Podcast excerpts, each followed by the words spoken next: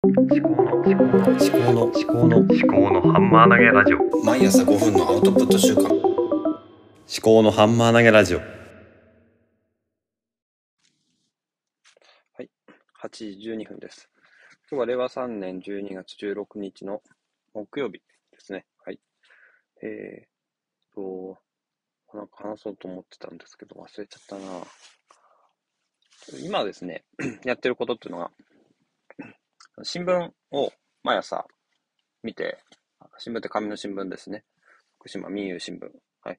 それを、あの、毎朝見て、あの、気になった記事を、ああの、長官の書、うんと、一面と、あと気になった記事を写真に撮って、あの、Day1 というアプリで、あの、正方形の写真に撮って、あの、とりあえずぶち込んでるんですけども、で、それに対して、その中から気になった記事を、あの、この放送の中でお話ししてたんですが、ちょっとその、うんと、流れがちょっとぎこちないですね。っていうのが、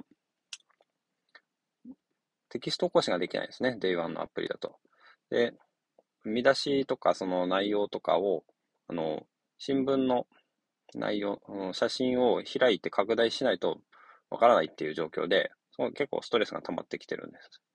だから、それを解消するために、まあ、スマホってよく OCR って言って文字の認識、光学認識っていうので、あの、まあバーコードリーダーとかもそれだと思うんですけど、まあ OCR リーダーで、あの、文字をテキスト化することができる機能はあるんですね。で、だから新聞ってレイアウトが結構特殊なので、なんかこう、うまいアプリないかなと思って、ちょっとさっき家出てくる前にちょっとだけ調べてたところです。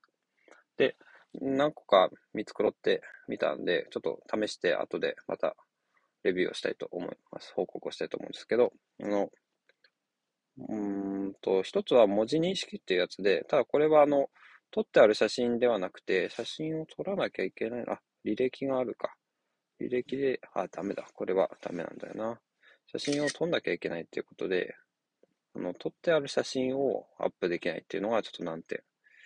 で、スクラッププリクリップっていうアプリがあって、これは、これもですね、写真を撮んなきゃいけないんだよな。だから、その場でやんなきゃいけない。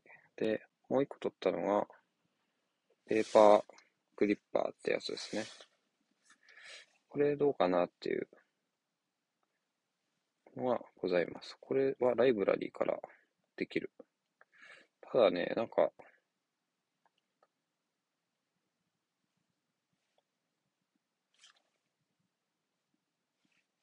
うまくいかない可能性があるんですね。これ、どうやってやるんだろう。はい。ですね。まあちょっと使い方については、後で、あの、詳しく、まあ、YouTube とかに上げ、上げたりしようかなと思います。はい。えーっと、まあとりあえず今日はですね、あの、写真撮ってきた中で、あの、気になる記事を、まあとりあえずやっとこうかなと思います。あと今日この配信ですね、いつも仕事ギリギリの時間にやってるんで、まあもっとですね、早く来て、10分から15分くらいの時間でやりたいと思うんですね。だから8時00分から配信開始して8時15分くらいまでに終わって、そこから5分10分かけて歩いて職場に着くっていう風に、私の日々の習慣をちょっと、うんと、アップデートしていきたいなと思ってます。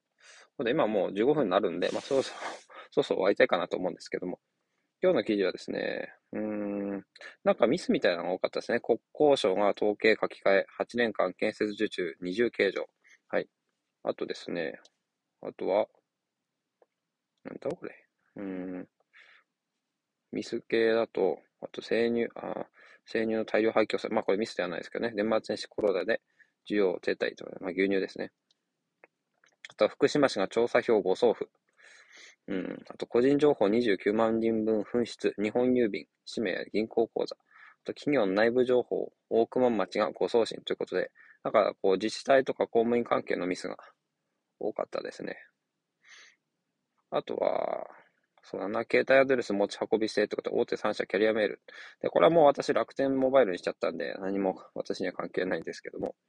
うん。まあ、電話番号がポータビリティになるっていうのと、まあ同じ流れなのかなと思いますね。うん。これね、あんまり、そんなに影響、ないのかなっていう気はします。